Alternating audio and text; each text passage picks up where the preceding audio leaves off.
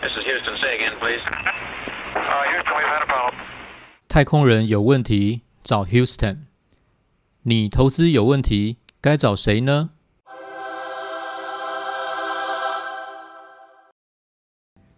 大家好，我们是滑头酱骨堂，我是张三。我是鼠哥。好，我们上一集的时候呢，我们有提到一个东西，就是资产配置。那资产配置呢，鼠哥有提到一个东西，就是股跟债是相反的东西。所以，我们这次呢，就花一点时间，我们来谈一下债。债是什么呢？债就是你跟一个人借了一笔钱之后，那你承诺他要付他一个利息。嗯比如说，我跟鼠哥说借我一百块，那我到时候还你一百零一块。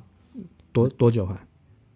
诶，十分钟后，十分钟啊，这样好这样嗯好， 10分钟这样利息很高。好，利息 很高，百分如果是之一一哦年，，如果是一年的话，就太太久了。哎，一年也很高哦。你不一要年看这样一趴而已啊，一趴怎么不高？啊现在比定定存存不到一趴，哎，呃定存零点八。零点八，哎对高一点高啊。对了，我们那对你很那好你，要不要借多一点？可是多一点我也 没有。借多一点，好，可以，可以，可以，借多一点。呃，简单来讲就是说，他借我一百块，那我承诺一个时间之后，我就还他一百零一块，那就他就赚了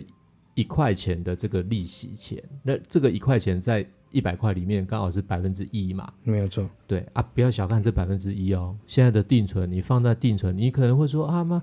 他借一百块才一块钱，有什么好赚头？不要这样想，是你放在定存里面啊，只有零点八哦，嗯，差百分之二十哦，嗯很多哈、对好，这这个不是我们今天要讨论的重点，我们今天讨论重点是说，我跟鼠哥在聊一件事情，有有没有东西是属于股跟债之间的这种概念性的东西？然后呢，债它有一个问题就是，它是不是稳赚不赔，对不对？那鼠哥之前有提到美国的二十年期公债，那债的对象发债的对象有很多哦，就是说谁可以跟你借这笔钱？第一个是政府，政府它可以发行公债跟你借钱，比如说台湾政府有发台湾的中央公债，美国政府有发美国公债，那每一个国家依它的经济状况跟它的实力，就会有不同的呃怎么讲，投资人跟信任度会不一样。好，对比如说德国公债可能就很强嘛，好对啊，你可能就不会去买那种比较第三世界国家的公债。好，那还有一个谁会发行债？金融机构，对不对？金融机构发行金融债，对，就比如说某某银行发债给你，啊，你去跟他，你把钱付给他，然后这个银行承诺一段时间之后，他给你一个利息钱。第三个还有谁？就是难易度最低，而且是我们平常人最容易去买的，就是公司债。公司债就是上市贵公司，它为了要募集资金或者是做一些财务运用，它也可以发行公司债。那公司债呢，是公司来发行给你，那也是承诺你在一定时间之后给你一个利息钱。可是公司债有一个特别的地方，它叫做可以转换的公司债，因为它是股票的概念。那这个详细的东西，我们就请鼠哥来跟我们谈一下公司债到底是什么概念。好，简单先一句话讲今天的重点是，到底什么叫 CB 嘛？CB 就是 convertible bond，就是可转换债券，那一般都是指泛指公司债嘛。嗯，那刚张三其实有讲到一个重点是债的概念，张三解释的非常清楚。那其基基本上讲，只要一个愿打一个愿挨，嗯，有人愿意去借钱，他有人有人有钱去借他，对，那基本上就是可以周瑜跟发黄盖，对， 没有错。对，我就可以直接，比如说张三他也发生发发行一发个神叫做经还是张老张的债，对不对？那比如说他愿意发，然后我愿意去认，就是我我等于是我借钱给他，他给我一张债权，那我们约定什么时候到，然后他给我利息。其实你只要可以发，那大家会觉得说，其实这个概念很好玩。我们一般债的概念，比如说大家最常接触到，就是因为台湾台湾人很妙了，台湾人的房屋自由率超过八成，八十几趴嘛，嗯大家就是组中或是自己买或是什么怎么样，就是大家很多人都有房子嘛。那房子的话，有土很多司有财嘛？没有错，很你要多吗人，你要吗？啊，你要要吗？有土司有财啊，所 以我后面有土司，你要 吗？ 太冷了，太哎冷了。有有外套吗？ 穿一下有外套没有吗？啊，这是一个笑话，这是我跟我跟我女儿在讲，啊有有土司有财啊，我女儿就说为什么有土司有财啊？我说要因为有土地什么，我就很认真解释嘛，嗯然后她就说啊，那啊我们就是下次那个便利商店也有土司、这这这个蛮，我就小朋友蛮有创意的。 好了，题外话，题外话，回回到刚刚的，回到刚刚，我都忘记我讲到哪里了。没有啦，刚刚讲就是，基本上呢，大家比较常遇到的就是房贷， 对啊，你会觉得很好很好玩。你要借房贷哈，你已经拿房子去抵押，银行还要给你征信，弄一大堆东西，看你的还还款、信用记录，哒哒哒哒，有的没有的，对然后最后给你的额度，有很有可能达不到你标准，而且利率可能也还不是最好的，你会不会觉得很气？嗯，可是市场上就有另外一群人，他发债，发债叫什么？其实你跟银行借房贷，其实就是你在发债，嗯，就是你有一笔债，你要等于说你找你等于说你跟银行借钱，对不对？对可是人家其他刚刚张生讲的那种什么金融债啊、公司债、政府公债，是说，哎、就是说我有一个债权凭证，就是我准备来发债，你们有没有人要来认、要来认、要来？然后大家很踊跃，对不对？可其实是发债的那个人在跟你借钱，对啊，你有没有觉得很不公平？有一点，就是政府发债、金融机构发债，或甚至是公司发债，嗯就大家抢着去要说，哎，我借钱给你，我借钱给你，我借钱给你。嗯那、就我们自己要跟银行借钱的时候，他说，哎，你担保拿出来看，你那个信用记录我查一下，嗯，啊，你手上还有没有什么存款？那、大家一定会很气，就说我都要跟你借钱，你还要看我存款，我有存款，我干嘛跟你借钱？嗯大家一定很多人遇到，因为我很多年以前有在银行做过这件事，我就在当理专，我有做过房贷，所以我很能了解一般人心态其实他是做放款啊，啊。对放了，急呀、对、啊，放款也有，然后卖理财产品，我以前呃鼠哥本人也卖过，在很多年少不经事的时候，所以大家会想象说对债会有一种又爱又恨的一种观念，就是对其实大家都不喜欢欠钱，可因为有土司有才会觉得说，我除了借房贷之外，我不要借钱啊。其实你借房贷就是在借钱嘛，对啊，没错对不对？？而且你们会觉得说，对他，我知道很多人对这个债的观会有一点点排斥，所以我刚才举这两个例子做对照。嗯刚真生讲那个债是说我政府发债，我公司发债，我金融机构发债，大家抢着要，可其实是抢着借钱给他、哎，对不对？所以这种东西，债本身其实它是中性的，所以大家也不用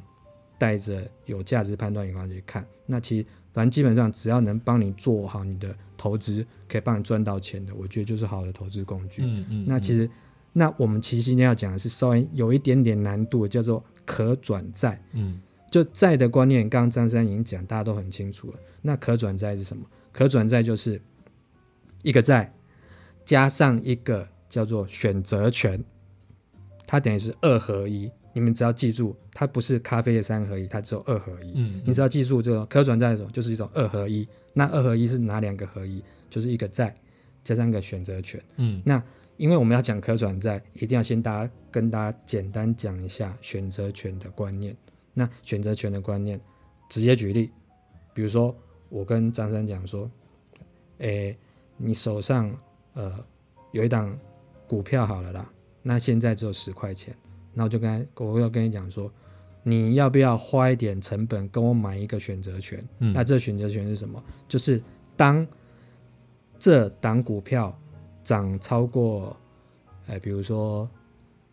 十二块嗯之后，嗯然后你就可以把你手上的，你比如说，你可以用十二块来跟我买这档股票了。嗯对我知道这样讲，大大家先有点难讲，就是我先选择权，就是我设计一个产品，然后当当它 touch 到一个价格的时候，你就可以用那个价格去买它。那为什么会这样？你会觉得说，比如说我现在是它市价十块钱，我跟你买一个十二块选择权，我可以去换。那大家会很想说，那我现在一定没有不要跟你买这个选择权了、啊嗯因为我现在可以直接用十块去买，嗯，对不对？对所以它现在这个选择权的价格会非常的低，几乎没有人要看好。对，可问题是说，假设现在股价是涨到十五块，然后你手上有这个选择权，然后你这个选择权它是可以用十二块去买这张股票的权利。我我这样解释一下好不好？嗯，房地产的红单大家是不是知道？哦，那就是预售可以这之样前的，可以这样解释吗？就是说，嗯可不可以把这个东西来当做一个简单的概念，就是选择权的概念，诶，应该说有点类似，但是不能这样做，对不对对？不能这又样又不说太一样。对好。因为我们今天要讲这个题目，我们也是等于是提着头来见、啊 因为张三觉得说这个东西是个有趣的题目，那这东西是给带给投资人一些新的观念。哦，对我不过这其这实个它是有我一想点的点这个是我想，这是我发想的啦。对，它有一点点难度。好没关系，大家先想象一下说，我今天选择这权样嘛好，这样就是好我有选择的权利了。好，鼠哥，我简单解释好了。好，你现在冬天嗯，草莓是不是盛产？对，好，但是草莓产量很少啊，我可不可以跟老板说，老板，我礼拜六要一盒草莓嗯，啊？因为草莓每天价钱在跑嘛。对，好，现在一盒如果是一百块，对，但我跟老板说，老板，我先给你一个定金，嗯，然后可能先付你一个定金，然后希望你礼拜六的时候用一百块的价钱一样卖我一个一个草莓，嗯哼，这样，对，可不可以用这样概念？啊，结果你答对了，结果到礼拜六的时候，草莓大涨 变成三百块，那我是不是还是用一百块可以跟他买一盒？因为我跟他约定了嘛。对，对啊，如果但是我已经付了一笔定金，可是到时候如果礼拜六的时候，草莓的价钱跌剩到五十块，对，剩五十块，比我的定金，我可能付他六十块定金嘛，那我的定金已经低于的那时候啊，我是不是就算了？因为我我直接去买一盒就好了，对对，所以那我就损失六十块的定金嘛，对，对，所以这个简单就是一个选择权的概念，可以选选 选选择权的概念，这样可以吗哎、？我听懂嘞，各位啊投投资朋友，你们应该也听得懂。我觉得张三举这个例子非常好、哎，对他是不是就是就像你去订房，呃，你出去什么玩什么什么订房订房开房间，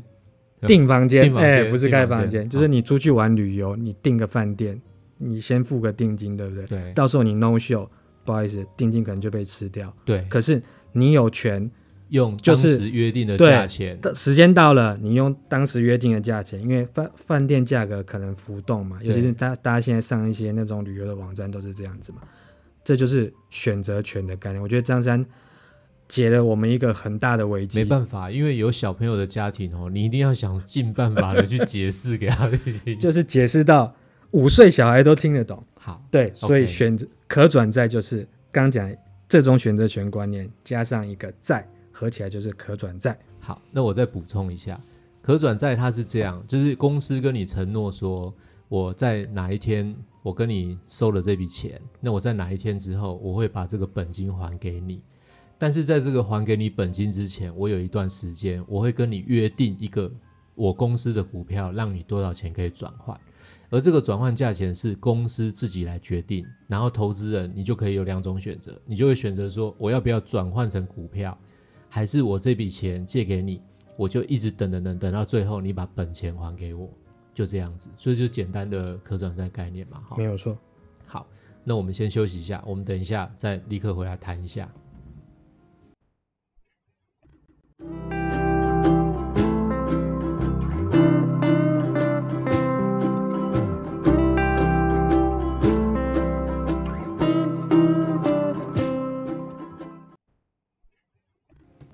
好，欢迎回到滑头讲股堂，讲股不滑头。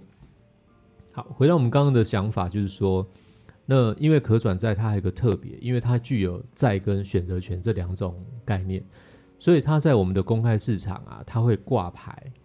就意思就是说，这个可转债在市场上会产生一个市价。没错，那跟买这个股票很像。对对对对对，所以呢，我曾经呢、这是我自己本身的一个经验。那我也跟鼠哥在讨论这件事情，就是我曾经在市场上买过九十五块钱的这个公司债，某公司的公哎司，某公司的公司债，然后它快要到期了，比如说它只剩下半年到期，那我用九十五块钱把它买进，那因为他承诺就是用一百块还我，所以我就赚了五块钱的稳稳赚，利息，对我就赚了这个五块钱的价差，其实就等于是利息，因为嗯一百块钱到最后转换回来就差五块嘛。嗯那我没有跟他换股票，我就是赚这个。所以呢，我就发现，在市场上的可转债啊，都会跟到期的时候的一百块产生一点价差。那有的是九十二，有的是九十五，有的是九十八，嗯不一定。那这个部分呢，我想跟鼠哥请他来跟我们探讨一下。诶，对投资人来讲，是不是有稳赚不赔的这种可能性？诶，如果是是一个稳赚不赔的东西，那我们是不是可以提供大家来做选择？嗯哼，对。我直接回答张三这个问题是，不要太残不要太残忍哦。不要搓，不我要嗯我搓。我会很轻柔的跟大家说，没有稳赚不赔这件事。好，没有稳赚不赔。可是他的赚钱几率不小。对，那我觉得刚刚张张三问这个问题，我分两部分讲好不好？第一部分我先讲说他刚讲他自己亲身这个例子，剩半年到期，然后九十五块，然后就是等于是到期拿一百块，等于五块的利息嘛。对对，对他等于是说九十五块的成本，然后拿拿五块利息，等于对超过五趴了嘛。对对不对，而且我先大家跟大家讲，你怎么算你的年利率，就是你赚这五块，然后你用九十五块，大概就是五趴多一点，嗯嗯，对不对？问题是，你不是放一年，你是放半年，对所以你的报酬率其实应该是年化报酬率应该是十趴多，超过十趴。嗯因为我们一般银行放定存是我存钱存下去，它给你的利率，比如说零点八，那个东西是你除除你以十二个月，对，存满一年，才他才得给你到那零个点利八息，否则你就要照比例。对而且银行因为它有作业成本，如果你提早的话，它会把你原来应该拿的利息再打折给你。对，扣掉二十趴，对，它等于是两对，等于是两两个层面是，如果你零点八趴，你只存了半年，实际上你只拿到一半，就是零点四趴。对可问题是，银行还有一个类似罚则的东西，就是你拿到零点四趴，它再给你打折。比如说刚刚张张讲，再打个八折，对所以你可能只拿零点三。所以我们一般在讲利率，其实都是用年利率，就是年化的这个报酬率来比较，因为大家等于基准点一样。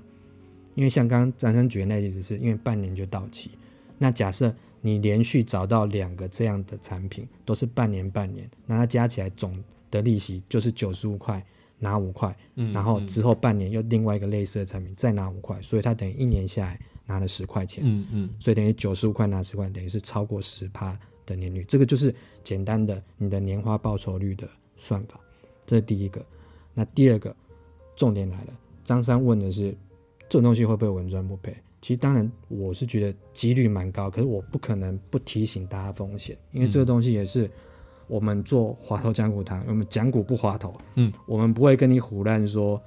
这东西很厉害什么，因为基本上所有的金融工具其实都是中性，只是看你怎么用。当然有一些因为很天才的人，他们会制造出这些产品，然后去做。那当然他们不管是筹资目的，或是有甚至某些不孝的有炒股目的。可是我们要提醒投资人是，你要先了解认识它，知道它的特性，然后不要被骗。嗯那我必须跟大家说，这样看起来其实还不错，蛮好赚的。可是你们一定要记住一点是，半年后到期，如果今天它是银行的话，几乎你可以保证不会倒，因为现在有存款保险，三百万以内政府赔给你，对对不对？所以你金额不要超过三百万，即便银行倒。可问题是，台湾银行会倒，问题是一定会被接管，接管原来的权益一定会被保障。所以从台湾的历史经验几十年来看，不管是银行或保险公司倒了也没关系，反正你的保单权益、你银行的存款几乎都不会受到影响，因为政府会进来干预。对金融机构是特许行业，可问题是，上市贵公司看起来很了不起，嗯因为全台湾一百五十万家以上的的企业，问题是只有上市贵公司只有它的对吧？一千一一千多家对嘛对，等于是它的千分之一，是差不多嘛，所以所以你能够 IPO 挂牌就是优秀，应该很厉，害，对不对对？对对可问题是它还是有风险，因为金融机构家数更少啊，因为金融机构就几十家嘛，对而且它又是特许行业，对所以我要跟大家强调是说，上柜公司基本上它有一定的信用平等，跟它之前上市前有经过不管是证交所或者柜马中心他们的审查，那他们要上市有一些获利标准要达到，你资本额基本的门槛，就是有巴拉巴拉巴拉一些条件，嗯嗯所以能上市柜基本上都理论上都不会是太差的公司。问题是，我还是要跟大家讲一些状况，就是说，万一刚刚张三讲那个例子是半年后公司账上现金，因为比如他业绩不好，或他 cam 小，帮 cam 一小一修为短，账上现金不够，嗯请问他怎么还投资人这笔钱？嗯嗯，这时候是不是就有可能违约了？对那当然公司会有一些取巧方式，比如说我把所谓的 CB 的转换价钱调低，就比如说现在就是我要到十八块才能才能转换，那我现在把比如说把它降成十四块，然后现在市价刚好十六块，哎大家会不会去转？就有诱因了嘛因为，如果十八块才转，现在市价十六块，谁理你？我就直接去市场买。对可是如果我把它降下来，降到十四块，我可以用十四块去把我原来的债，公司我不还你钱，问题是你可以直接换成用股票十四块的价值换成把它换成股股票，然后那我市场十六块，投资人马上赚两块嘛，我是不是可以就在市场卖卖掉赚个两块钱？对，那对这就是公司不用拿钱出来还你。对对，这对是一种方式没错。可是问题我要跟大家讲的是说，那假设你怎么降都降不到那个价格，比如说它的转换价格，比如说是十八块，对不对？然后它可是它问题它现在市价只有比如说八块，那你要怎么去讲？就是说我是说公司但会想尽办法啊，我觉得基本上会用这种方式的公司，其实基本上我都觉得不是。太优秀的公司啦对，否则一般公司是说我发债，我到期还钱，嗯嗯，天经地义吧？，对我们跟银行借钱、借房贷，我们每个月还的，对不对？所以我要跟大家提醒的风险是，万一公司本身的信用风险不良，它到期没办法还你。当然，我们当我们当在媒体业很久，在十几年前有一段时间，其实常出现所谓的地雷股，嗯嗯，里面有不少是有发 CB 的。嗯，那嗯其实他们是不管是公司的股票，或即便他发公司债，即便债权优于股权，优先清偿，问题是公司它就是地雷，就是没钱它了嘛，就是做假账，做假账就代表它就是没钱嘛。对所以你真的发现到这种地雷，你投的钱还是一样有风险。对，所以就简单讲说，这种状况不常见，但是其实它有，所以它绝对不是稳赚不赔。但是我们今天跟大家讲这个科技端的观念是说，它债本身会有一个算是 capital gain，看起来 capital gain，实际上它就是一个利息的概念。对那另外一个就是说，它有一个可以转换的权利。对那当你的转换价格相对市价是有利的时候，你多了这个选择权啊，嗯但这个选择权整个都是有代价的嘛。对所以你可能本身本身这个 CB 它的利率给你的利率可能不会像一般没有转换权的利率那么高，因为你等于是牺牲一点利率的空间去换那个转换权。那这个东西是我们讲的比较学理一点的，可是问题是，你只要记住这个观念，反正可转债就是一个债加一个选择权，那选择权是有机会让你去当市场价格对你有利的时候，你可以用比较低的价格去换它，那你再在市场上卖掉，你就会有价差。就刚刚讲那个，嗯如果说市价十六块，嗯那你可以以十四块跟他换完股票，对去在市场上卖十六块，你可对以赚两块。那这个就是它的那个可转债的选择权部分发挥它效用的时候。，对所以等于是很多人会把这个东西看成是一个进可攻，进可攻，攻的意思就是你选择权有机会去赚 capital gain，对然后退可守，退可守就是你至少即便在选择权你没有机会实现获利，因为市价永远没有超过那个转换价，你就对无利可对图。可问题是，你还是有那个债本身到期，它等于要相当还会你有钱利息，对，那个钱会比你原来买的价值多一点的话，你你得有那个利息的那个或空者是你间。的本金至少保住了啦，对，所以人家就说这有点像是进可攻，退可退可守。守的一个那工具，唯唯一就是大家要注意的风险，就刚刚讲，就是公司有可能会还不出钱，所以基本上你要买那家公司，你可能要的公可转债，不要说买股票，你要看基本面，你都要买到它的债，嗯你嗯可嗯能对那公司的状况，你可能还会看报表，要知道人家账上现金是多少，业务状况好不好，嗯，债收不收得回来，应收账款会不会太多，对或是说它的这几年来的营收获利的轨迹有没有太大的变动？嗯就你等要有一些更进一步基本面里面，然后又要有一些财务报表的一些会看的尝试，所以这个东西是稍微我一开始就跟投资人讲说，这稍微有一点点难度。嗯可是我们今天讲的是简单这个观念，让你知道有这个商品，有这种投资工具。那你要介入之前，我还是请各位投资人，你还是要再进一步了解那家公司的基本面状况。可是这个金融产品本身，我们今天大概简单的概念已经跟大家讲得很清楚了。好，我我我们的我们的观念是这样啦，就是说我们如果不去谈这个产品，那这个产品还是会存在啦。那既然有机会，我们就把它谈一下。那我们尽我们的能力跟经验，我们让大家听的人有一点收获，因为反正这个东西，诶，就像鼠哥讲的，金融工具嘛，啊，我我自己是觉得很神，因为怎么有人会想出这种财务工程的东西，然后他去包裹，那这一切都是合法的哦。那只是说对上市贵公司来讲，它有一个财务运用很大的弹性。那对投资人来讲也是，因为我有就像鼠哥刚刚讲的，我可以进可攻退可守嘛。我进的话，我可以把它换成股票，然后我股票如果在上涨的趋势中，我就赚到股票的钱。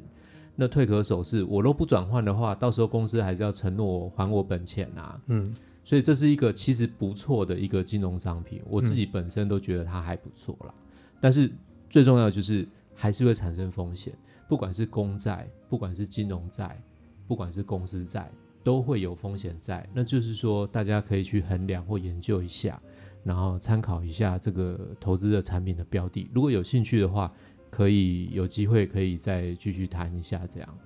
嗯，好，那我们今天的节目大概就聊到这边。如果有什么意见跟想法的话，也欢迎跟我们互动。对，呃，主哥还有什么要补充吗？我觉得我一直在想，刚刚张三前面提那个例子，就是就是解释那个可转换、可可转债那个可那个转换的部分啊。对我是觉得他讲的那个例子非常的好，大大家应该再回去可以再多听几次他讲那个例子，应该对于他可转债里面的那个选择权的部分，应该会有更清楚的认识。因为我知道说这稍微有一点点门槛，那你要先你要买一个产品，你一定要先了解它。那可转债它难的地方不是债的部分，而是它的选择权的部分。那你先了解它基本上的定义之后，再你真的想要接触这样工具的话，再进一步去了解你买的那一档准备要买的它的基本面状况，你真的一定要知道一下，否则风险一定还是会存在的。好，那个他是分析师哦，他是有带牌的，所以我举的例子哦是有被认证，所以他要他要盖印章要认证我举的例子的哦。好，那以上就是我们今天的节目啦。好，希望大家能够有所收获。我们是滑头讲股堂，讲股不滑头，我是张三。我是鼠哥，好，我们下次见喽。哦拜拜。